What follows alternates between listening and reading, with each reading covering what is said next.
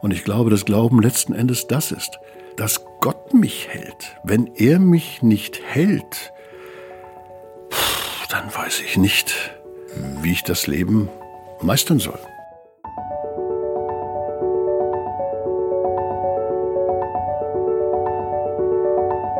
Der Flügelverleih. Mit diesem Podcast kommst du an.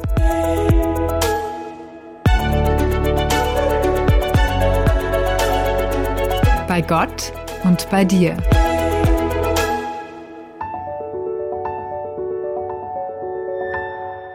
Das Wort zum Sonntag hat er einst gesprochen, immer mal wieder, drei Jahre lang. Vier Jahre war er Vorstandsvorsitzender der Deutschen Evangelischen Allianz und ganze 20 Jahre lang Direktor des Evangeliumsrundfunks, wie der ERF damals noch hieß.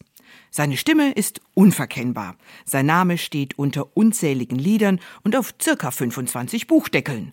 Texte, Töne und Themen bewegen ihn wie eh und je und die meisten von euch wissen wahrscheinlich längst, von wem ich spreche. Und deshalb möchten wir heute im Flügelverleih mal ein paar Dinge von ihm erfahren, die noch nicht jeder weiß. Herzlich willkommen dem Mann, der während eines Orkans in der Biskaya schon mal dachte, sein letztes Stündlein hätte geschlagen. Jürgen Wert. Hallo. Hallo. Zum Glück habe ich es überlebt, ja. Zum Glück. Sonst könnte man das Gespräch nicht führen. Genau. Ja, ob er auch bei Windstärke 10 schon mal durch die Wellen des Atlantik gepflügt ist, das weiß ich nicht, aber dass er einiges an Wellengang aushält, das kann ich bestätigen. Mein Kollege Hannes Böhm ist mit von der Partie und ich freue mich, lieber Hannes, dass wir drei das Ding jetzt gemeinsam schaukeln dürfen. Danke, Sigrid. Das hast du total schön gesagt. Mir fällt das sowieso immer wieder auf, wie schön du Dinge sagst. Wirklich. Ja, sie hat das alles Das bei mir wollte gerade sagen, das ja, das ist habe ich, hab ich von, auch von Jürgen gelernt. Gelernt ist gelernt. Ja, ja, schön. Nee, aber ähm, ich muss sagen, ich bin glücklicherweise um so eine heftige Wellengangerfahrung, zumindest eine physische Wellengangerfahrung drumherum gekommen. Aber mich würde doch mal interessieren, also hast du wirklich da sowas wie eine Art Todesangst gehabt oder äh, was Na, war da los? Nein, Todesangst, das wäre jetzt, glaube ich, über, übertrieben. Es war unsere erste Kreuzfahrt. Wir haben eine Zeit lang Kreuzfahrten gemacht mit dem CVDM Bayern zusammen. Ich glaube, Sigi, du warst auch mal mit oder warst du nicht mal mit? Aber Ich war mal ganz am Anfang in Korsika mit. ja, guck. Ja, ja. Naja, jedenfalls äh, hatten wir dann das erste Kreuzfahrtschiff und waren schon beim Besteigen des Schiffes ein bisschen ernüchtert und wir haben hinterher festgestellt, das ist eine umgebaute Fähre. Und wir sind äh, dann auch durch die Biskaya gefahren. Die Biskaya kennt man als ein Gebiet, in dem es ab und zu mal Sturmtiefs gibt. Und wir waren ja so ein bisschen unbeleckt und wir fuhren dann fröhlich durch die Biskaya und das Sturmtief kam wirklich mit Windstärke 10 und Seestärke 8 und dieses Schiff schwankte wild hin und her, rauf und runter, hin und her. Und jede Schraube, die dieses Schiff zu bieten hatte, ächzte und stöhnte. Und es war Abend, es war Nacht, die Gardinen hingen teilweise waagrecht im, in der Kabine. Es war grausam und wir wussten, wir müssen da jetzt durch. Wir können nicht aussteigen. Wir müssen da durch. Es hilft alles nichts. Ob dir schlecht ist oder nicht, ob du vor Verzweiflung bibberstest, nützt dir alles nichts. Äh, es war eine Reiseteilnehmerin dabei, die hatte sich ein großes Bier mitgenommen in die Kabine und auf den Tisch neben dem Bett gestellt, weil sie gedacht hatte, das beruhigt. Das beruhigte vielleicht auch, aber das Bier fiel natürlich, kippte aufs Bett. Das Bett war nass, worauf sie dann, sie hatte eine Luxuskabine, beschlossen hat, ich schlafe heute Nacht in der Badewanne. Und dann hat sie in der Badewanne geschlafen und sie sagt, das wäre alles wunderbar gewesen. Naja, wir haben es irgendwie überlebt. Aber es war schon grausam, weil du das Gefühl hast, du kannst dich überhaupt nirgends festhalten. Sowas ähnliches kannst du auch schon mal im Flugzeug erleben, aber, aber ja nicht so lange. Ich weiß nicht, wie viele Stunden wir unterwegs waren. Als wir endlich wieder etwas ruhigere See hatten, sagten die Matrosen, also die Hauptamtlichen dort auf dem Schiff, auch für die Biskaya war das noch ganz gut. Dann konnte man sich vorstellen, wie es auch sein kann. Ja, also Todesangst wäre jetzt, glaube ich, übertrieben, aber man, man diszipliniert sich dann selber, über bestimmte Dinge nicht nachzudenken. Also man könnte schon Todesangst kriegen, das ist so. Diese Haltlosigkeit, ne, die du, von der Ja. du gerade gesprochen hast, man, man versucht Halt zu finden, findet aber keinen. Also Ja. das ist dieses Gefühl, dieses, diese Haltlosigkeit, ich, ich bin ausgeliefert. Ist vielleicht nicht so hart wie Todesangst, das verstehe ich gut, aber trotzdem ein extrem unangenehmes Gefühl. Keine Frage. Ja, sobald du dich irgendwo festhalten kannst, ist es gut, aber auf, auf so einem schwankenden Schiff kannst du dich ja nur an was festhalten, was genauso schwankt wie du selber. Und, und irgendwie, deswegen habe ich die Geschichte, glaube ich, auch erzählt in dem Buch, irgendwie ist das ja auch ein Bild für unser Leben. Wir, wir klammern uns manchmal an Dinge, die aber genauso äh, wie soll, ich, wie soll ich sagen, genauso gefährdet sind wie wir selber auch. Und da kann man sich ja letzten Endes nicht dran festhalten. Dass wir dieses schlimmste Ferienerlebnis von dir kennen, das äh, hat mit dem Buch von dir zu tun, über das wir sprechen. Und da geht es nämlich auch genau darum, um das, was Halt gibt, um Haltepunkte im Leben. Das ist jetzt nach längerer Zeit wieder ganz neu aufgelegt worden. Ich halte dich Gott heißt es. Und darin hast du über 20 Texte versammelt, in denen es darum geht, was einem Halt geben kann im Leben. Ähm, du hast das vor zehn Jahren etwa geschrieben. Und wenn du jetzt zurückblickst, das ist ja schon eine Stange Zeit. Äh, was waren damals so die Themen, die dich nach Halt suchen ließen? Naja, in der Zeit, als ich das geschrieben habe, war ich noch verantwortlich für ERF Medien verantwortlich für an die 200 Mitarbeitende, verantwortlich für einen Jahresetat von 13, 14 Millionen Euro, der aufgebracht werden musste durch Spenden.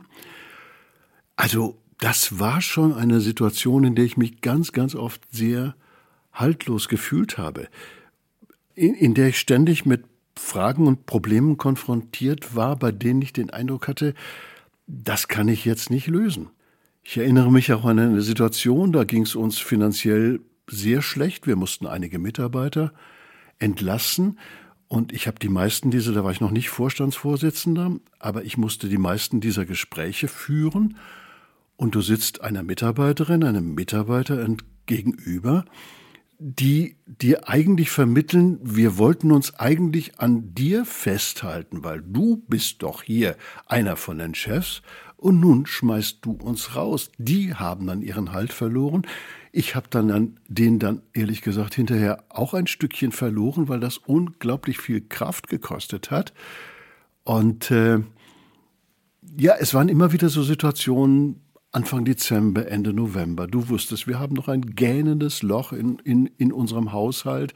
Wir brauchen noch so und so viel Geld, damit wir einigermaßen glimpflich das Jahr abschließen können ganz, ganz oft kam das Geld, das wir gebraucht haben, aber wirklich buchstäblich im allerletzten Moment, so dass ich manchmal ein bisschen mit meinem Gott geschimpft habe, habe gesagt, also bis zum letzten Drücker musst du aber jetzt nicht unbedingt immer warten. Das kostet einen ja wirklich unglaublich viele Nerven. Er hat schon ein Fable äh, für die dramatischen Momente. Ja, ja, und jetzt im Rückblick muss ich sagen, naja, er tut das natürlich schon mit Bedacht, weil er auch möchte, dass wir uns an ihn klammern. Er möchte schon gerne, dass wir vertrauen, aber dieses Vertrauen ist manchmal unglaublich schwer. Jetzt ist zehn Jahre später, Jürgen, und du hast diese riesige Verantwortung nicht mehr an der Backe. Äh, was mich für dich persönlich sehr freut. Ja, ich möchte sie auch nicht zurückhaben. Aber die gesamte Weltlage hat sich dramatisch verändert. Also manche Bedrohungen gibt es vielleicht nicht mehr, aber andere sind viel größer, viel drängender als noch vor zehn Jahren. Es sind Dinge passiert, von denen wir vor zehn Jahren nicht gedacht hätten, dass das sein kann.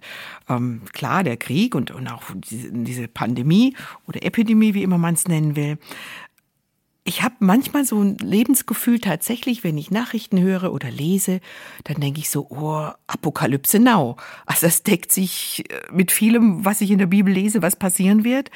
Ähm, und ich glaube, dass heute noch viel mehr Menschen Halt suchen als damals, weil so viel weggebrochen ist, was selbstverständlich schien. Geht, geht dir das persönlich auch so? Das geht mir sehr stark so. Ich muss gestehen, dass ich manchmal keine Lust habe, Nachrichten zu schauen oder zu hören, auch keine Lust habe, Zeitungen zu lesen, weil das ist natürlich auch ein journalistischer Grundsatz, wir mit allen schlechten Nachrichten dieser Welt konfrontiert werden. Ein journalistischer Grundsatz ist ja only good news, oh, only bad news is good news, also nur schlechte Nachrichten sind gute Nachrichten, weil die interessieren die Leute mehr. Andererseits kann man natürlich nicht bestreiten, was du sagst. Wir werden wirklich zugeschüttet mit lauter Katastrophen, auf die es keine, keine Antwort mehr gibt und für die es keine wirkliche Lösung gibt. Früher lösten sich die Krisen ab, das war auch schon nicht lustig. Aber in diesen Tagen, in diesen Wochen, in diesen Monaten kommen sie geballt. Und ich weiß noch, wie ich mich gefühlt habe in den ersten Wochen und Monaten der Pandemie, weil man wusste ja nicht, wie lange geht das?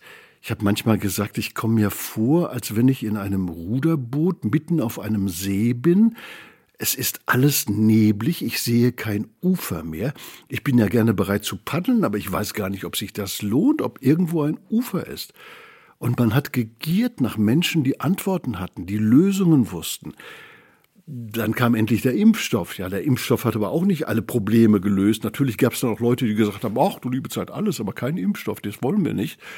Also diese Hilflosigkeit, die habe ich schon sehr, sehr stark empfunden und die empfinde ich heute auch. Wir wollen uns gerne festhalten an irgendwelchen Autoritäten, bei denen wir den Eindruck haben, die haben alles im Griff, die verstehen das Problem und die wissen auch einen Weg aus diesem Problem.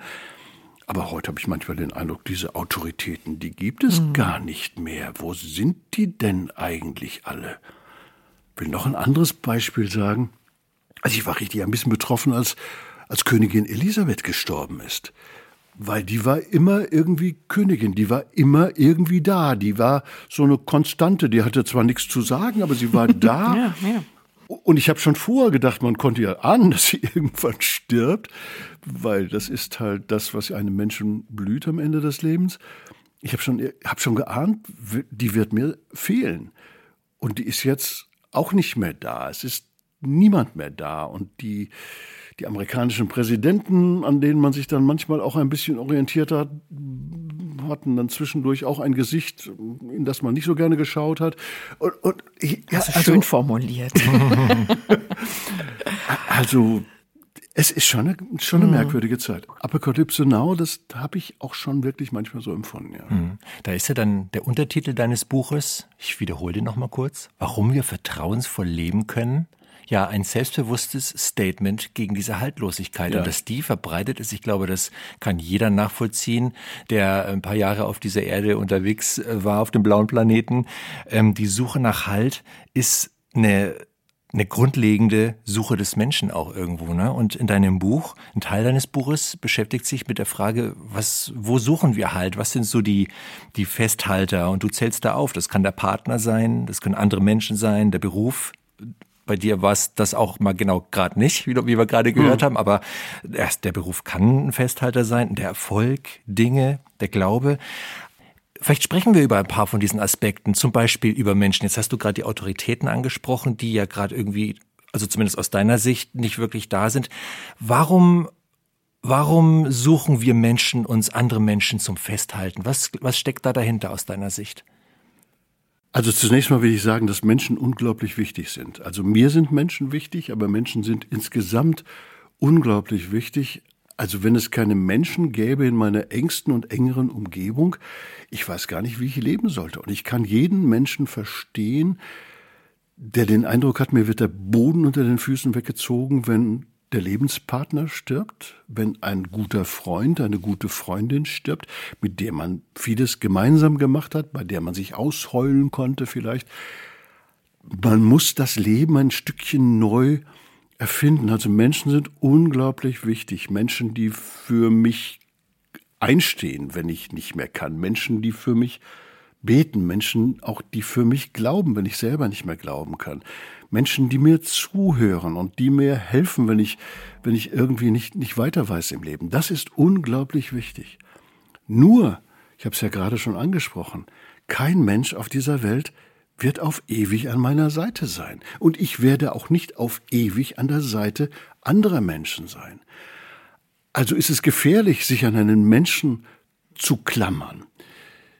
Ich kenne eine Frau, die hat mit ihrem Mann in einer beinahe symbiotischen Beziehung gelebt. Das war toll. Die haben zusammen gelebt natürlich. Die haben auch zusammen gearbeitet, weil die zusammen ein Geschäft hatten. Sie hat ihn viel gefahren zu Terminen. Also die waren mehr oder weniger immer zusammen. Sie hatten keine Kinder, obwohl sie wollten, aber sie haben keine bekommen. Und dann starb er eines Tages. Und meine Frau und ich, wir hatten den Eindruck, sie ist kaum mehr in der Lage, jetzt selber zu leben. Die konnte da nichts für. Man hätte jetzt nicht sagen können, ihr hättet eure Ehe mal anders gestalten sollen. Nein, sondern das, das war einfach so gewesen. Und es hat Jahre gedauert, bis sie gelernt hat, einigermaßen gelernt hat, das Leben auch alleine zu bewältigen. Und das geht jetzt inzwischen ganz gut. Also, sich an Menschen Beziehungen pflegen ist unglaublich wichtig. Beziehungen haben, sich gegenseitig stützen und so ist unglaublich wichtig. Aber es ist dann doch so ein bisschen wie auf dem Schiff, von dem ich am Anfang erzählt habe. Man hält sich an jemandem fest, der am Ende, wenn es ernst wird, genauso wankt wie ich selber. Und der eines Tages nicht mehr da ist. Also brauche ich mehr. Dinge. ja, Dinge, ja. Dinge. Dinge. Dinge. Ja. Dingens.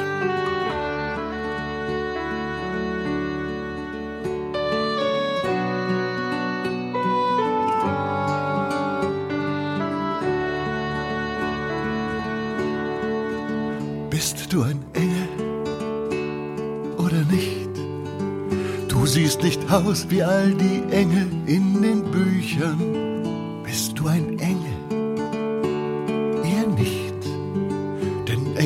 Kommen meist in leuchtend weißen Tüchern. Doch warst du da, als ich dich rief, und was du sagst, berührt mich tief. Du bist ein Engel. Oder wenigstens einer.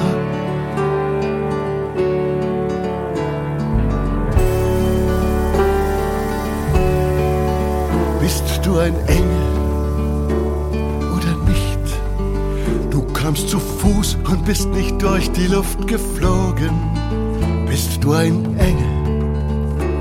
Eher nicht. Denn echt jetzt bist du viel zu irdisch angezogen. Doch macht dein Strahlen alles wett und du bist einfach im Schnitt. Du bist ein Engel. Oder wenigstens beinahe.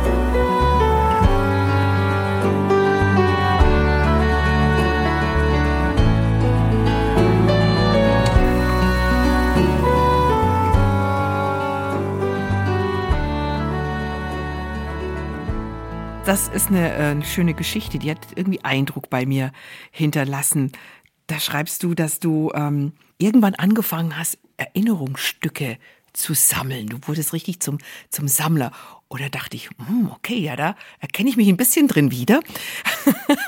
Wobei ich jetzt auch schon anfange, mich von Dingen wieder zu verabschieden.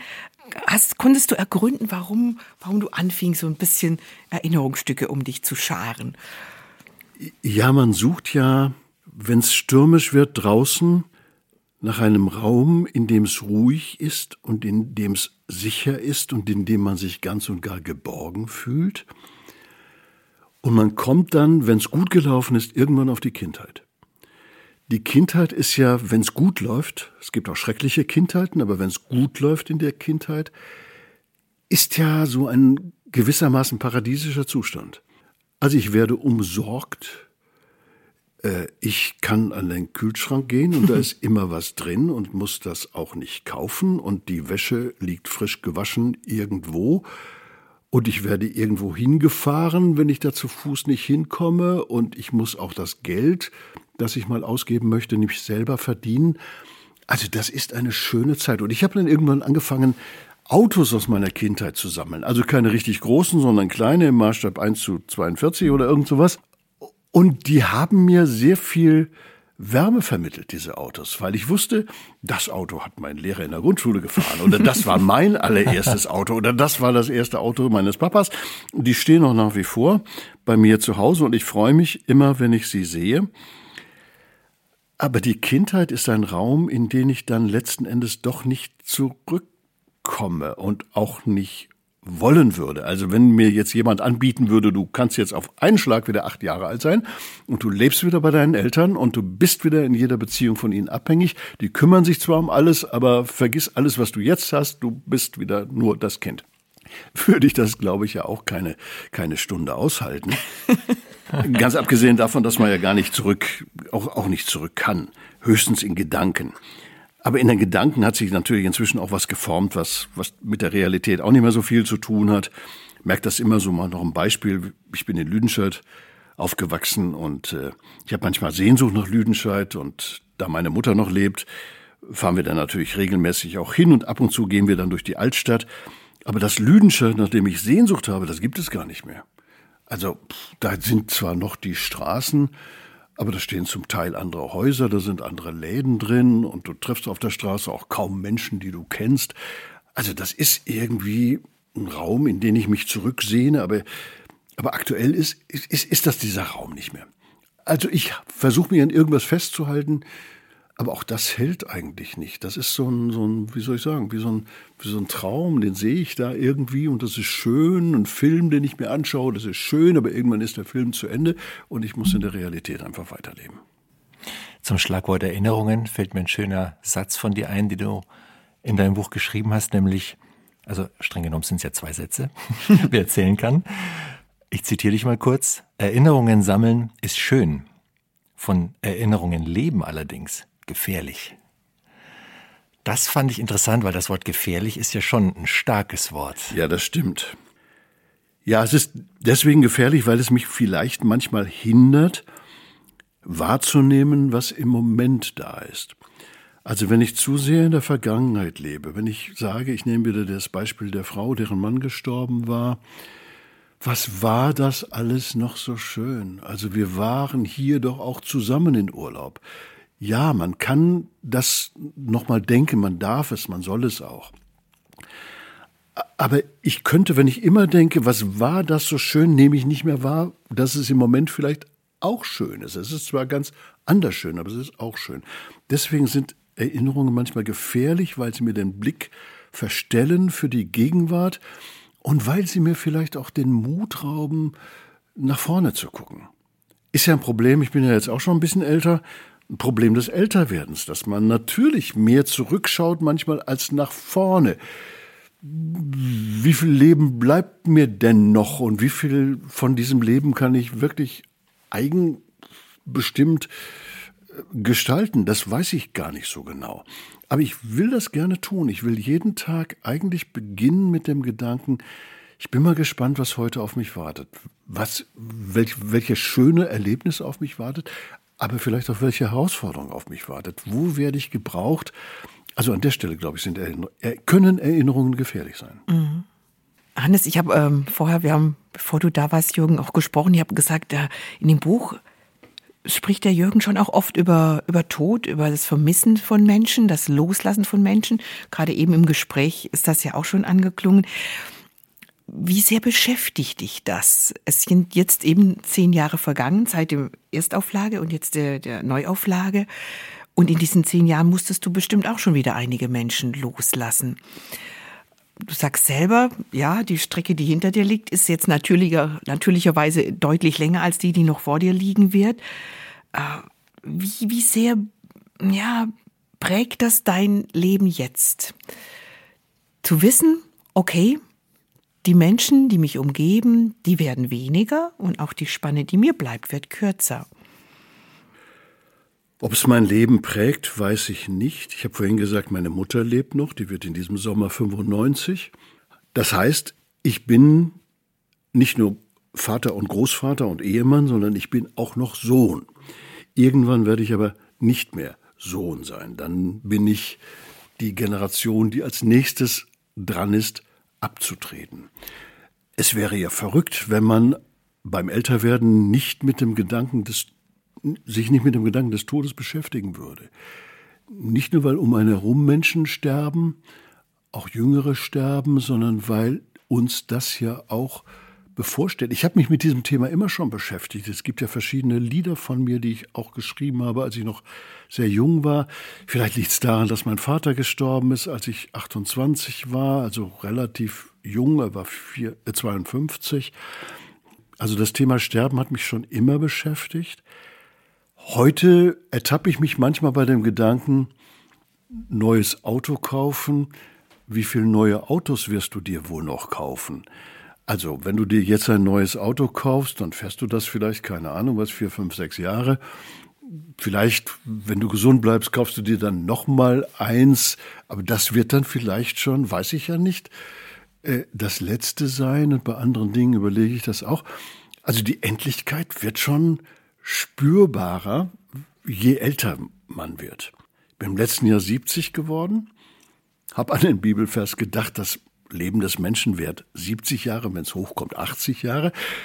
Ich habe manchmal das Gefühl, die 70 habe ich jetzt erreicht. Alles, was jetzt noch kommt, ist Zugabe.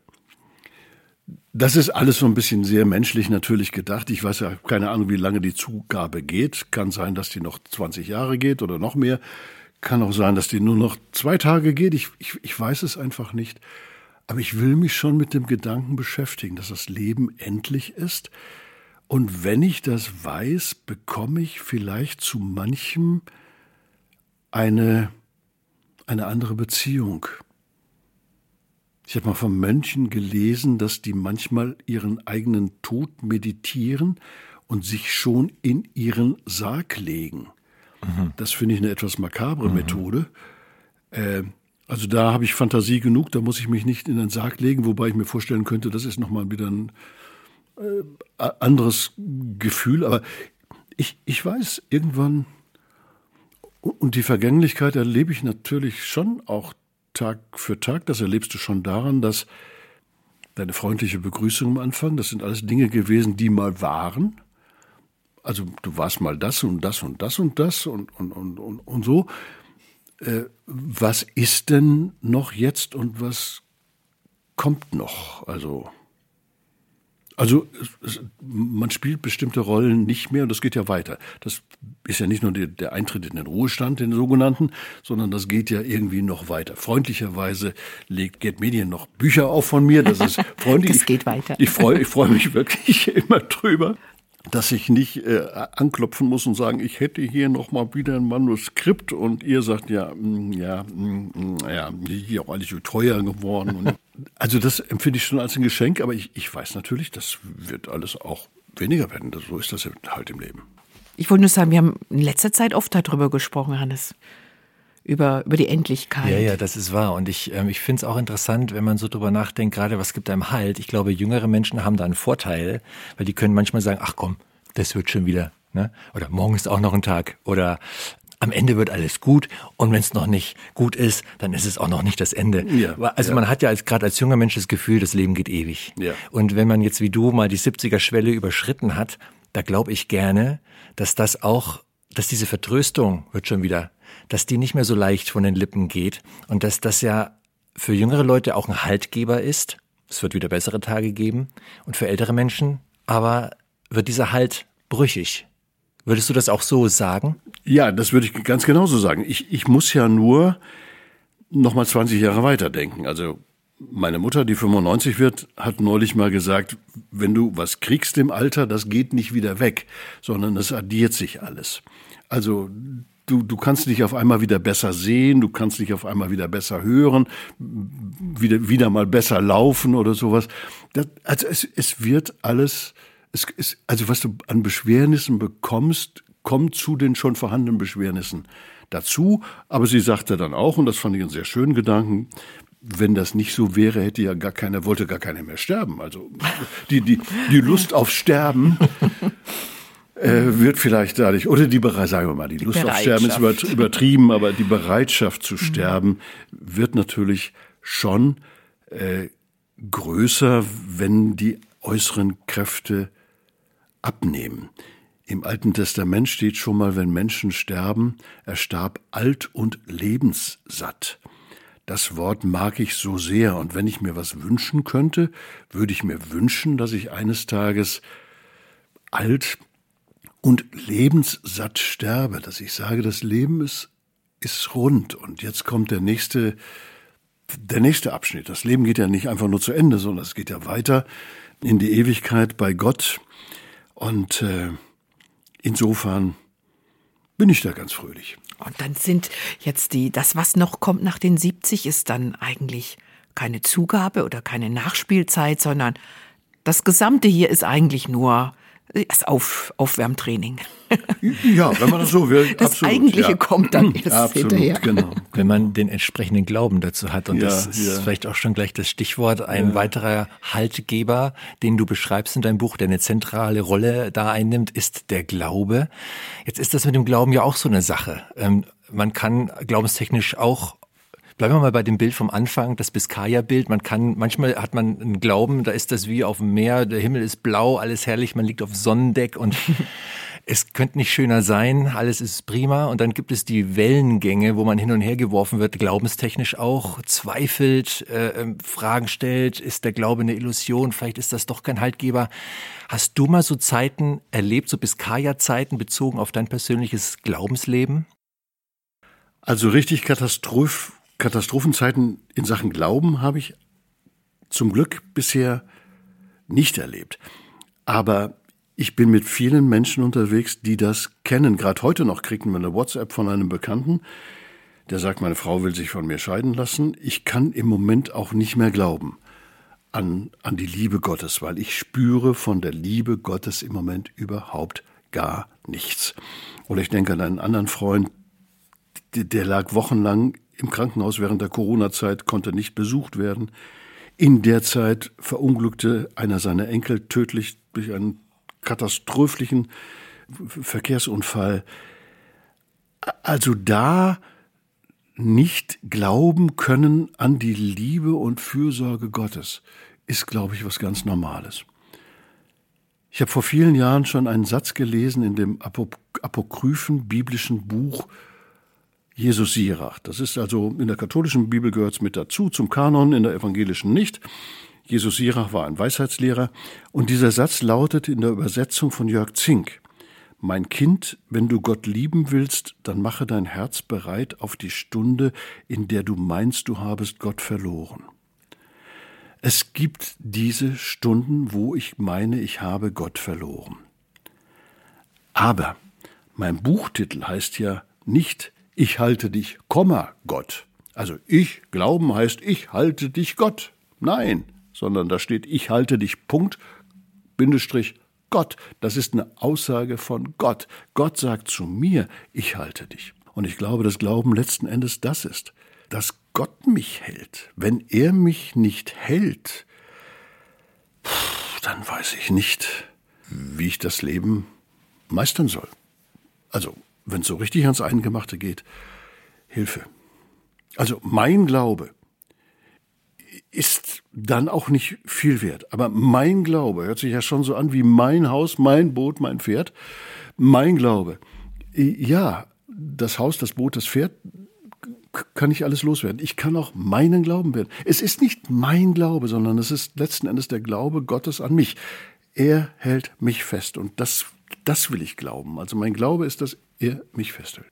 Und das ist auch das, was, ja, was das Buch will und was es auch durch diese Geschichten vermittelt.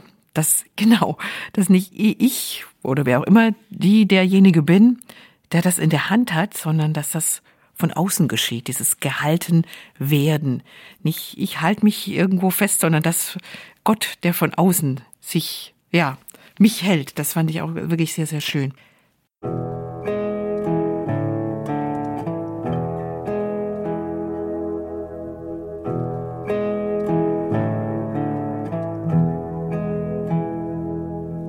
Bei dir alleine komme ich zur Ruhe,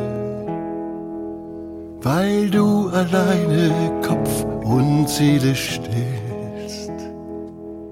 Bei dir zählt, was ich bin, nicht was ich tue.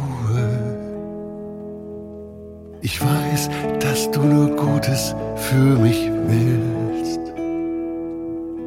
Ich weiß, dass du nur Gutes für mich willst.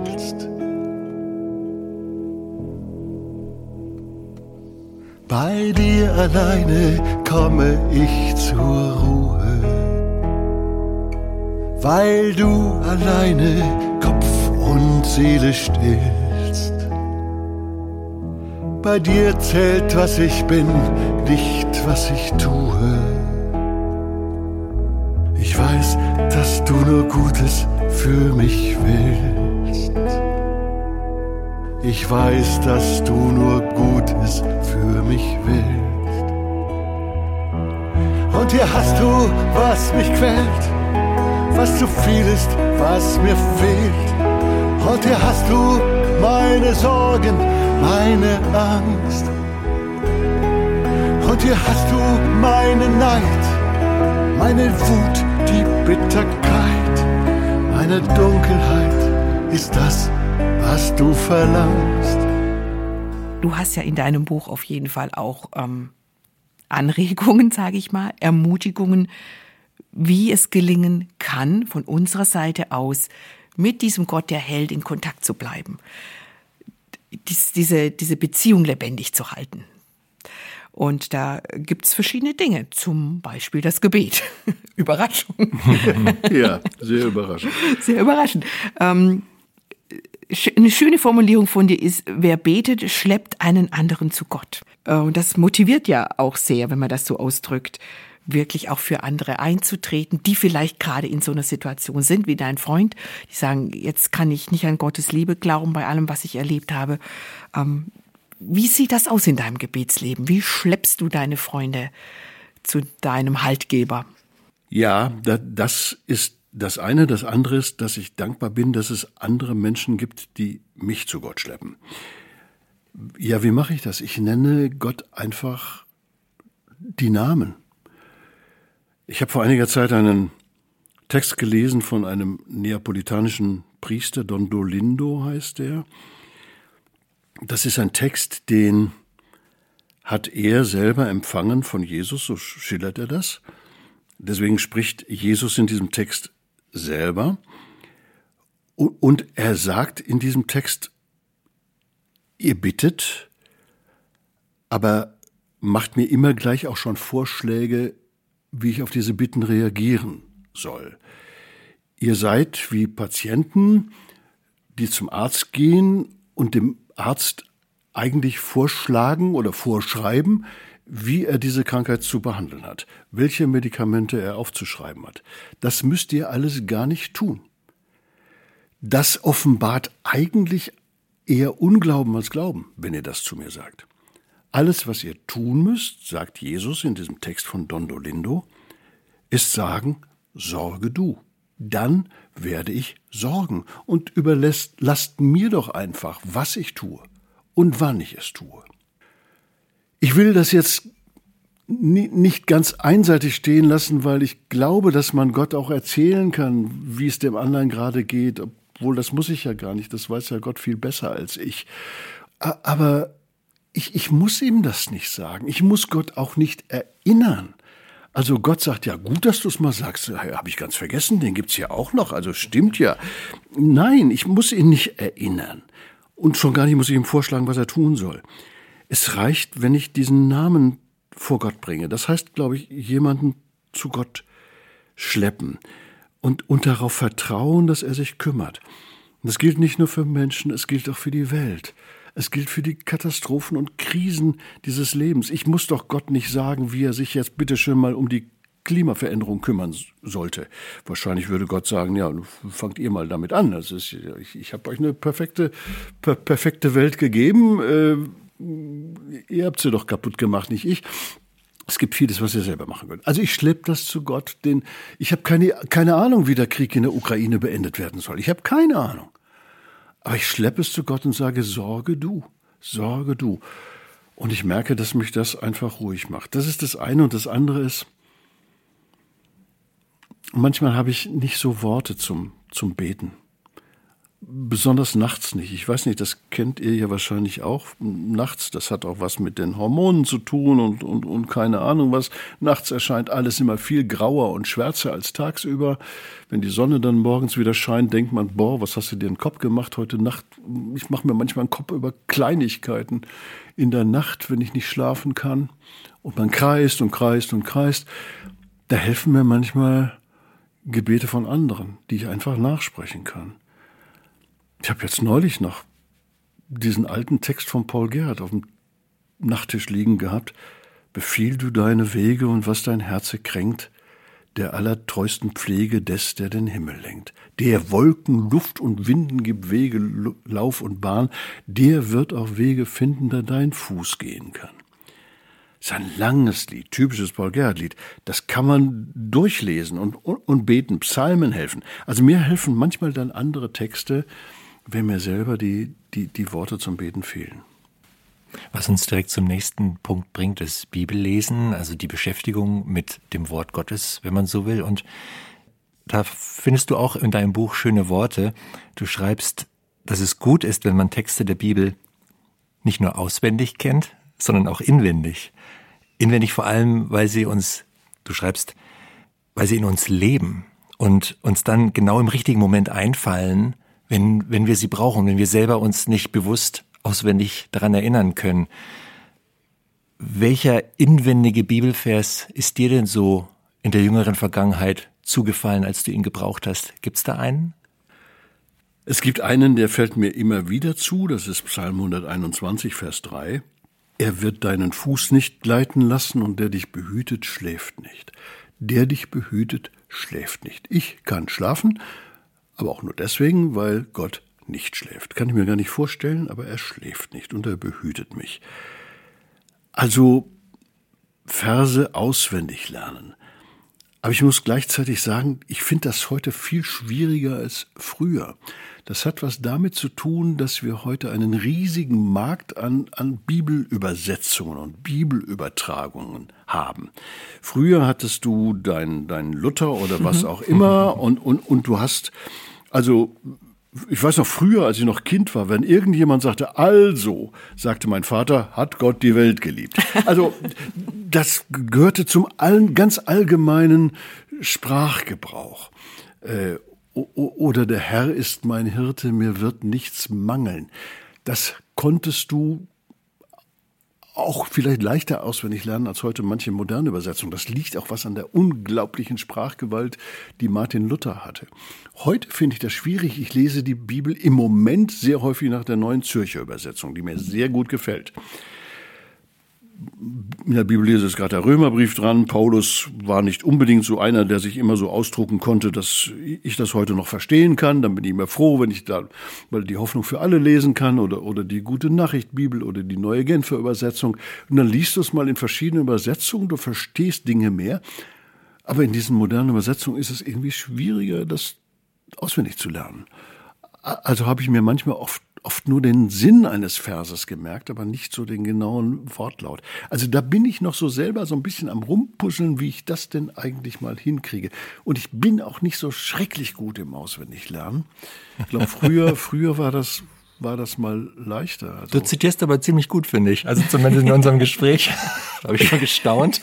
Ja, der hat dann das geschrieben und dann hast du richtig den ganzen Text am Start. Ja, ja, Absolut. Druckreif. Ja, ja. Aber man, man kann es ja nachlesen und ich glaube, es geht ja auch nicht darum, dass man ganze Passagen auswendig kann. Wenn man es kann, ist super, aber mich hat das sehr beeindruckt, wie du sagtest, auch wenn du betest, du musst ja jetzt kein Impulsreferat halten und Gott genau sagen, wie er jetzt was zu tun hat. Und genauso wenig musst du ihm sein eigenes Wort äh, vorlegen, sondern es, es sind ja oft die kurzen Namen, Sätze, Worte, die dann doch einem zufallen zu, zur richtigen Zeit, wenn, wenn man sich bisschen damit gefüttert hat vorher. Also es gibt ein Gebet, das finde ich sehr wichtig, das begleitet mich schon seit Jahrzehnten durch mein Leben. Das stammt aus diesem Buch Bekenntnisse eines russischen Pilgers oder so ähnlich heißt das. Dieser Pilger geht da der Frage nach, was denn eigentlich das Herzensgebet sei. Paulus sagt ja, betet ohne Unterlass. Was heißt denn das eigentlich? Soll ich Gott jetzt den ganzen Tag was erzählen oder was auch immer? Und, und dieser Pilger kommt auf, den, auf die Idee, dass das Herzensgebet nur darin besteht zu sagen, Herr Jesus Christus, Sohn Gottes, erbarme dich meiner. Und das ist ein Gebet, das begleitet mich wirklich durch mein Leben. Das kann man beten mit dem, mit dem, mit dem Atem, mit dem Atmen, mit dem Einatmen und Ausatmen.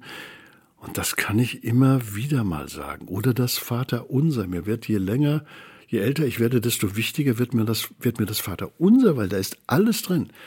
Also diese beiden Bitten alleine, dein Reich komme, dein Wille geschehe. Angesichts der Katastrophen, die wir haben. Unsere Reiche haben restlos abgewirtschaftet, alle. Dein Reich komme. Dein Reich, in dem Gerechtigkeit herrscht und Wahrheit und Barmherzigkeit und Liebe. Und dein Wille geschehe. Was Menschen wollen, hat zu, der, zu den meisten der Katastrophen geführt, mit denen wir es heute zu tun haben. Dein Wille geschehe und, und, und, und mach Menschen doch bereit, deinen Willen zu tun muss man gar nicht so viel auswendig lernen. Nee, das, das können wir das schon. Genau. Das haben wir wirklich mit der Muttermilch aufgesogen. Ja. Also zumindest, ja. wenn man das Glück hatte, irgendwie, dass Ja, das so ist, dass genau. es war. Aber das ist ein gutes Beispiel, das finde ich auch.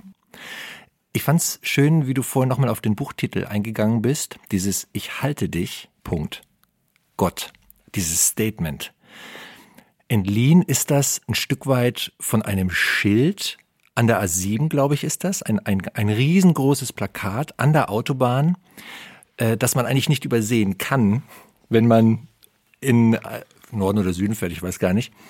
Ähm, und aufgestellt hat das eine Missionsgesellschaft, kann man das so sagen, mit dem Namen Gott.net. Das ist vor allem eine, internetbasierte Anlaufstation für Menschen, die die Fragen nach dem Glauben haben. Und du hast dir diesen, dieses Statement entliehen für deinen Buchtitel. Und ich finde es total interessant, wie du das gerade noch mal unterstrichen hast, dieser Perspektivwechsel, dass man nicht man es selbst ist, der sich an Gott festhält, das auch, aber das kann auch manchmal glitschig werden, aber dass Gott einen hält, egal was. Das finde ich super tröstlich und deswegen finde ich es auch total schön, dass genau dieses Statement auch von anderen Menschen da an, an die Autobahn gepflockt worden ist, weil das jeder wissen sollte, dass da ein Gott ist, der einen hält, auch wenn man es selber nicht unbedingt merkt und vielleicht auch gar nicht glaubt, dass das so ist. Das bringt mich zu der Frage, Zeiten der Schwäche, wo man nicht merkt, dass, wo es schwer wird mit dem Gott festhalten. Gab es mal eine Situation, wo du, wo dir auch so ein bisschen der Griff entglitten ist vielleicht? Der Griff auf Gott. Ja. Und wo du im Nachhinein gemerkt hast und wo du im Nachhinein sogar sagen könntest, da und da hat er mich getragen oder da war er da und ich habe es in dem Moment gar nicht gemerkt, aber jetzt im Nachhinein weiß ich, dass er da war. Also ich will noch mal kurz zu dem Plakat was sagen, weil das hängt nicht nur an der A7, sondern auch an anderen Autobahnen immer mal wieder. Gottnet gehört heute zu den Marburger Medien, wollte ich auch noch mal der Vollständigkeit halber sagen.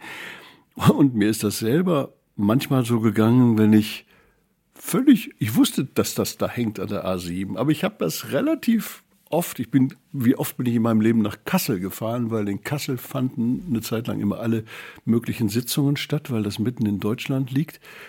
Und manchmal hat mich dieses Plakat nicht kalt erwischt, sondern warm erwischt, in, in Situationen, in denen ich wirklich keine, keine Antwort hatte, keine Lust mehr hatte.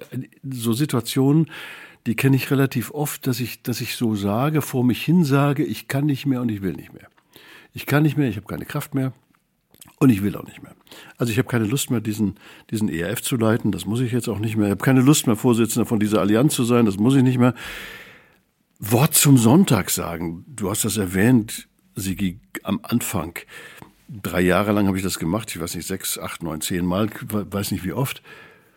Da weißt du, du bist vor einem Publikum, das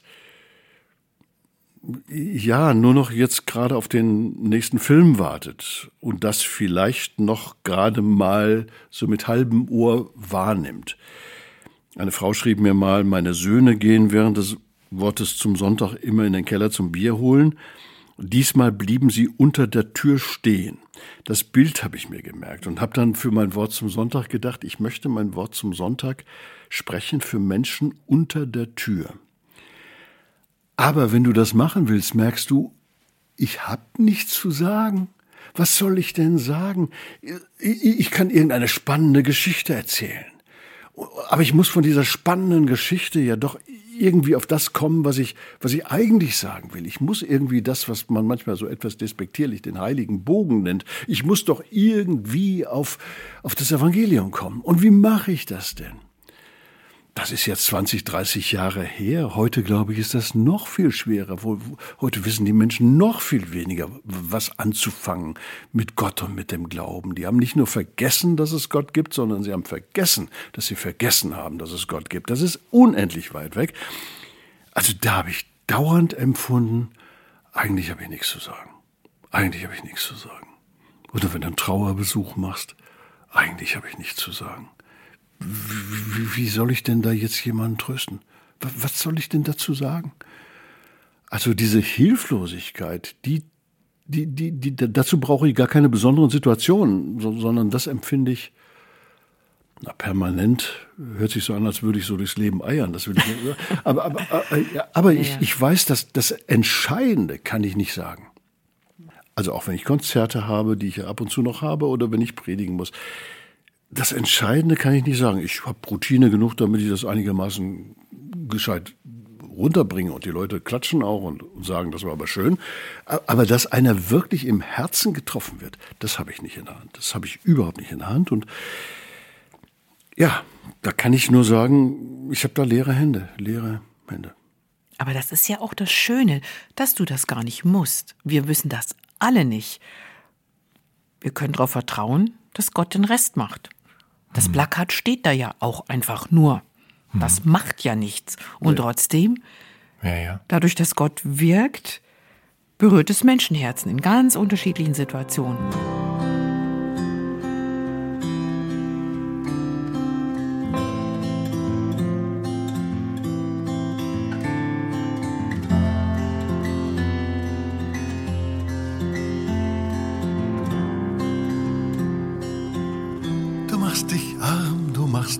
Reich, lässt dich herab und wirst uns gleich. Du tauschst die Herrlichkeit bei Gott gegen Spott. Und wir sehen das Geheimnis geschehen. Du machst dich klein, du machst uns groß. Du lässt den Glanz des Himmels los wirst einer von uns, teils unsere Welt. Und so fällt Gottes Licht warm auf unser Gesicht. Du legst dich fest, du machst uns frei. Du bindest alle Teufel leicht. Du überwindest, was uns droht, auch den Tod leben mit dir.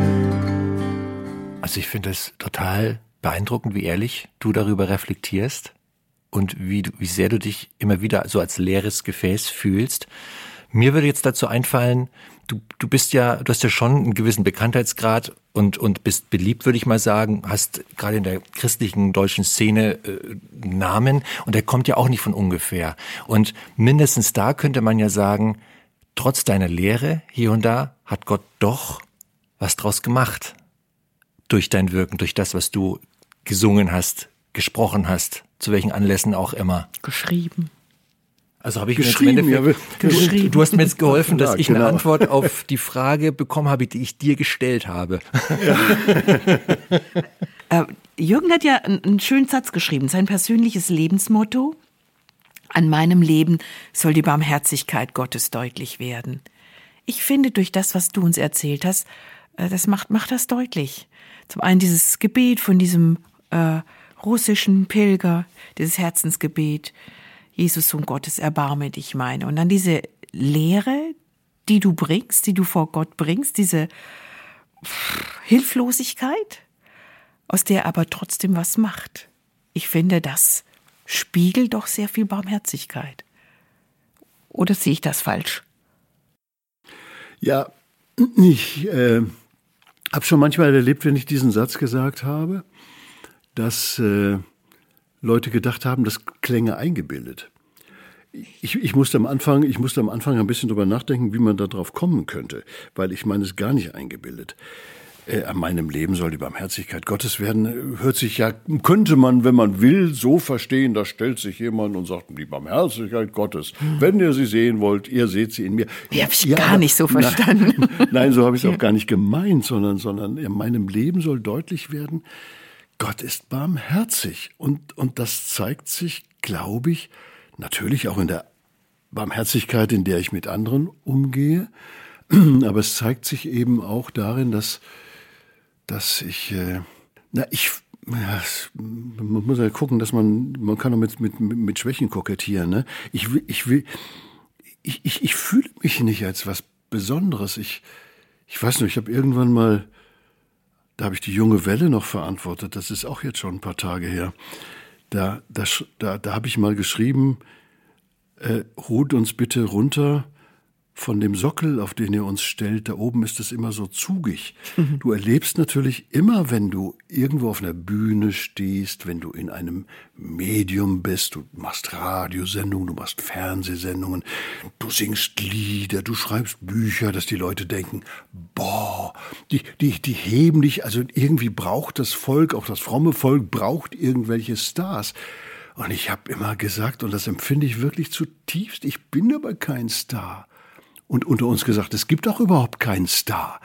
Ich finde das ein bisschen gefährlich und ein bisschen, wenn ich das mal kritisch sagen darf, arbeiten die Verlage daran natürlich auch mit, weil das hat was mit Marketing zu tun und man muss Namen pushen und nach oben bringen und sagen, boah, das ist der tollste Auto des Jahrtausends und, und keine Ahnung was und, und solche Lieder hat noch nie jemand und, und, und vielleicht fängt man dann auch irgendwann an, sich was drauf einzubilden, aber nein, vielleicht kann ich schöne Texte schreiben. Also das kann ich, glaube ich, wirklich. Aber dadurch bin ich aber doch kein besserer Mensch oder bin kein frommerer Mensch. Ich bin auf die Barmherzigkeit Gottes angewiesen.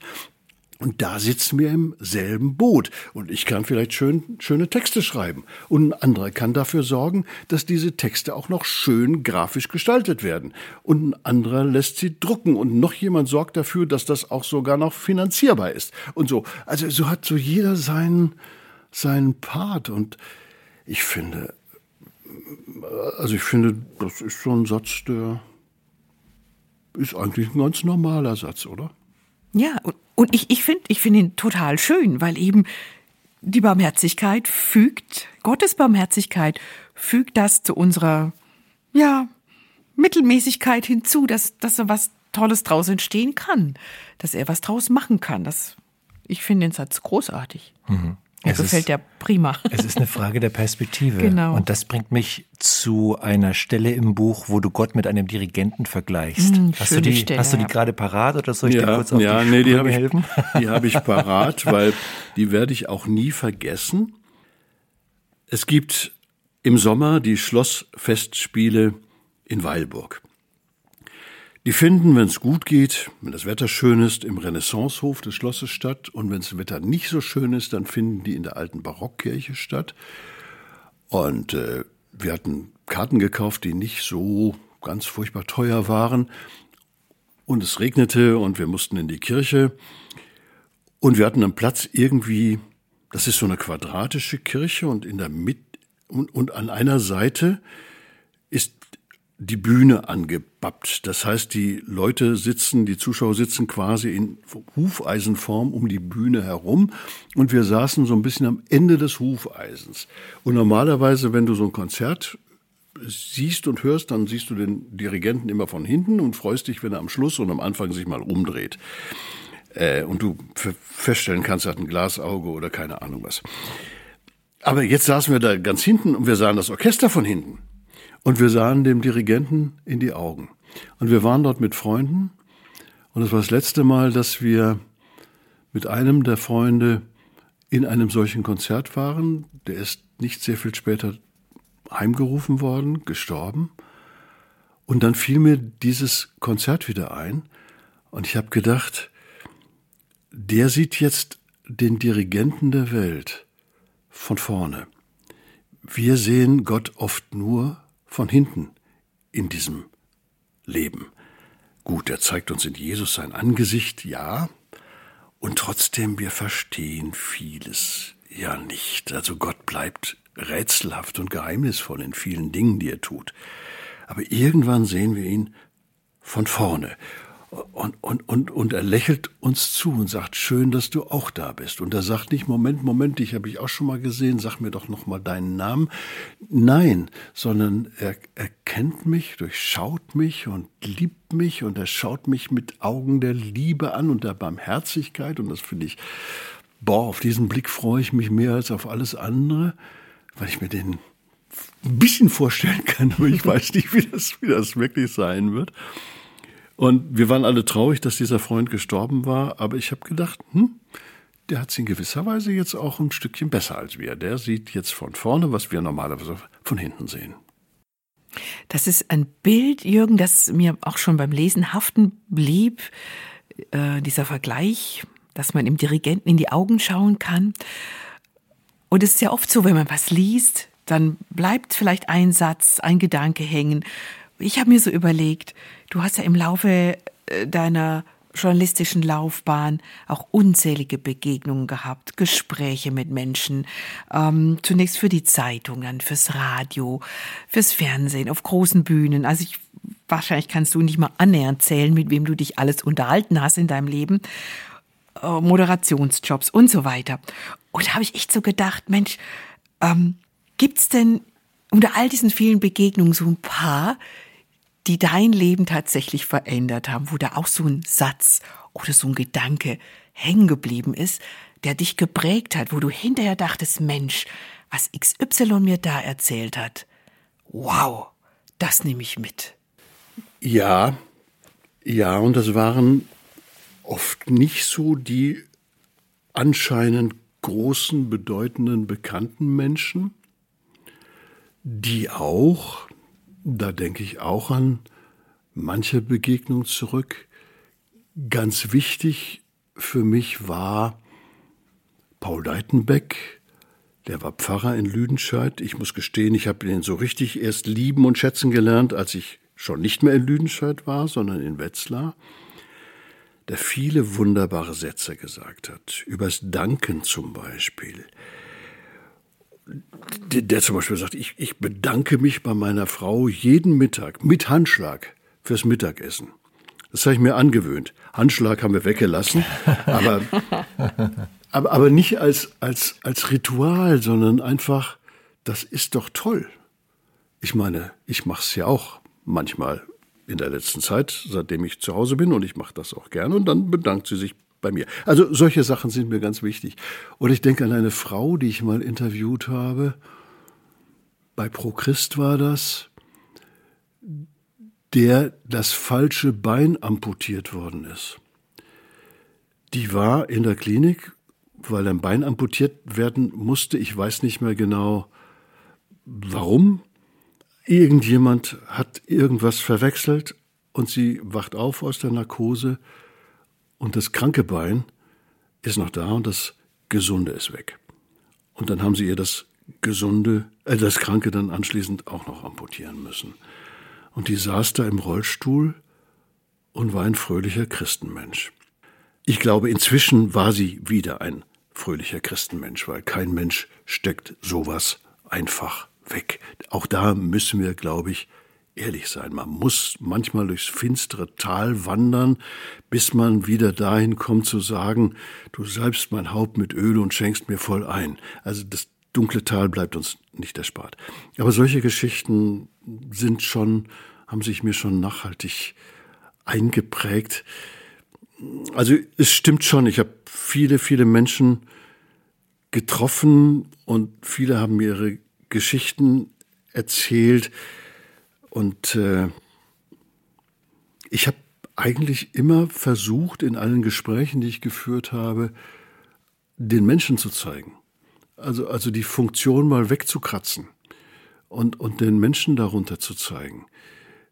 Und es steckt hinter jeder Funktion, hinter jedem Star, von dem ich gerade gesprochen habe, steckt ein Mensch mit, mit all seinen Verletzungen und Narben und Brüchen und Ängsten und und Migräneattacken und Achselschweiß und ich weiß nicht was alles. Also wir sind alles nur Menschen. Das habe ich immer versucht zu zeigen und ja, und da kann man sich dann auch helfen. Es, es, es gibt kaum, es gibt, glaube ich, keinen, der sagen würde, wenn er ganz ehrlich ist, ich habe alles im Griff, ich habe auf die Fragen eine Antwort. Hm, hm, hm. Also wir sind alle Menschen, die darauf angewiesen sind, dass Gott sie hält um nochmal elegant auf das Buch hinzuweisen. Und den Kreis ein Stück weit zu schließen.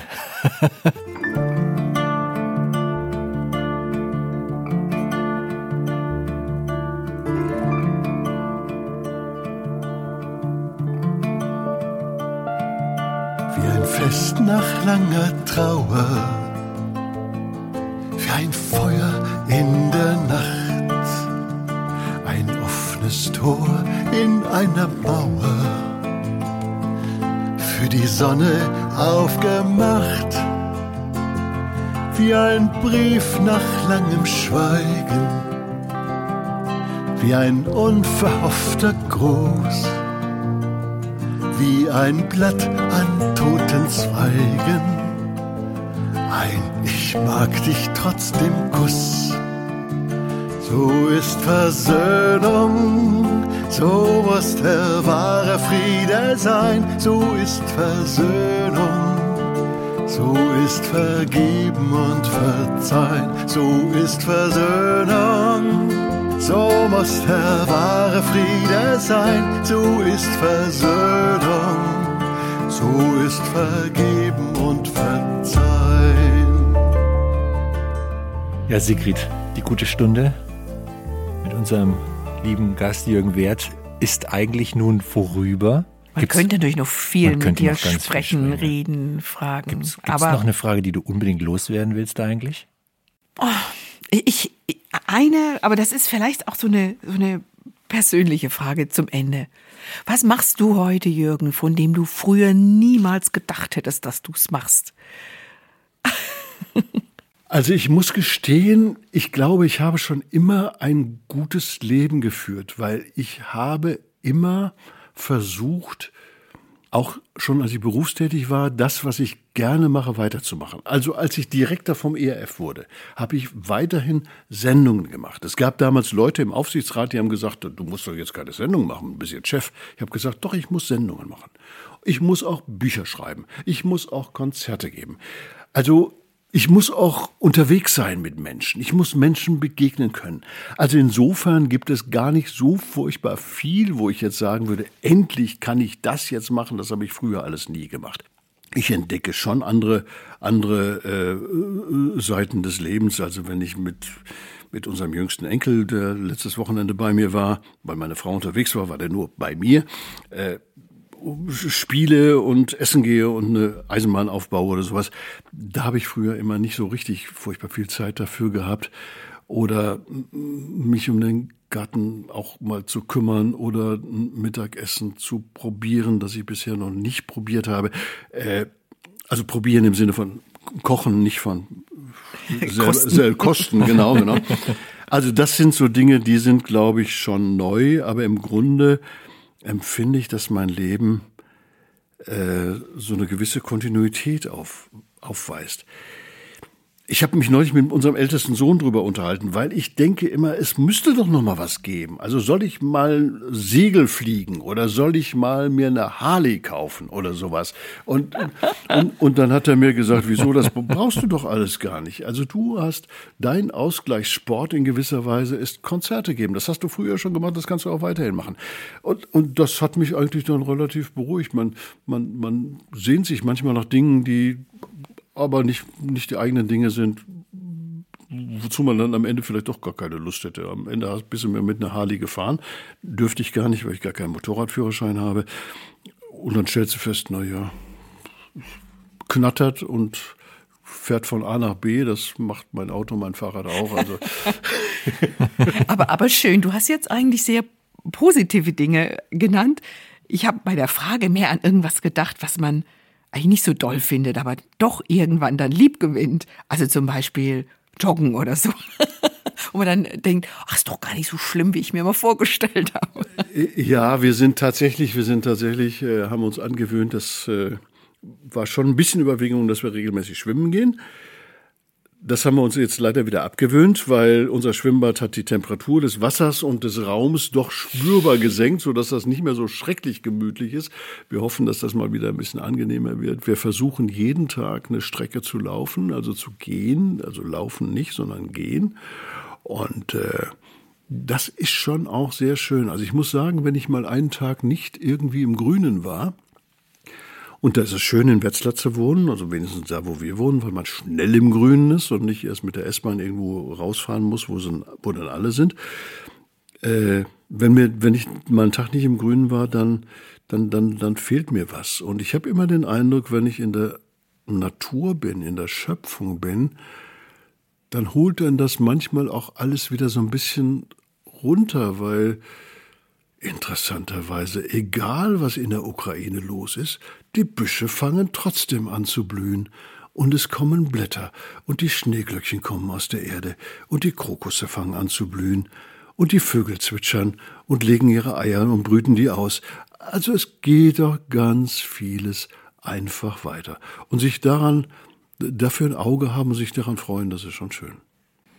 Also Halt finden in der Natur ist auch eine absolut gute und gesunde Angelegenheit, solange man es nicht überhöht natürlich. Ne? Also das ja. haben wir, glaube ich, das lernt man schon, wenn man sich mit deinem Buch beschäftigt. Man kann ja. sich an vielen Dingen festhalten, nur den entscheidenden Halt, den findet man dann doch woanders. Das, das ist wahr, das ist wahr.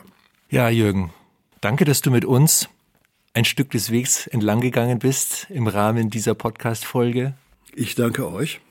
War sehr, sehr schön. Sehr inspirierend. Ich, ich habe vorher noch, das muss ich jetzt doch, das muss ich noch loswerden. Vorher eine Freundin wollte mit mir telefonieren, dann habe ich gesagt, nee, heute Nachmittag habe ich keine Zeit, Podcastaufnahme. Sagt sie, wer kommt denn? Sag ich, der Jürgen Wehrt, sagt sie. Junge Dame, junge Frau. Wow, The Voice. The Voice. Ja, ist das nicht schön? ja, das ist, ja, das ist schön. Genau, genau. Der kommt, The Voice. Das fand ich das richtig schön. Deine Stimme ist immer noch sehr präsent. Gesungen wie gesprochen. Genau. Haben wir ja auch gehört in der Folge. Ja, warum wir vertrauensvoll leben können. Das ist der Untertitel des Buches. Ich halte dich, Gott von Jürgen Wert, über das wir gesprochen haben. Wir hoffen, dass du, liebe Zuhörerin, lieber Zuhörer, einiges davon für dich persönlich mitnehmen konntest. Falls dich das Buch interessiert, dann bekommst du es natürlich im Buchhandel oder auf gerd.de. Die eingespielte Musik zwischendurch, die stammt aus dem Album Nahaufnahme von Jürgen Wehrt, das ebenfalls im Handel oder über gerd.de erhältlich ist. Wir wünschen dir, dass auch du vertrauensvoll leben kannst und geben dir zum Schluss noch ein Zitat aus dem Buch mit auf den Weg. Keine Angst vor den Zeiten der Schwäche. Sie können Zeiten der Stärke werden, weil sie Zeiten auf den Schultern Gottes sind.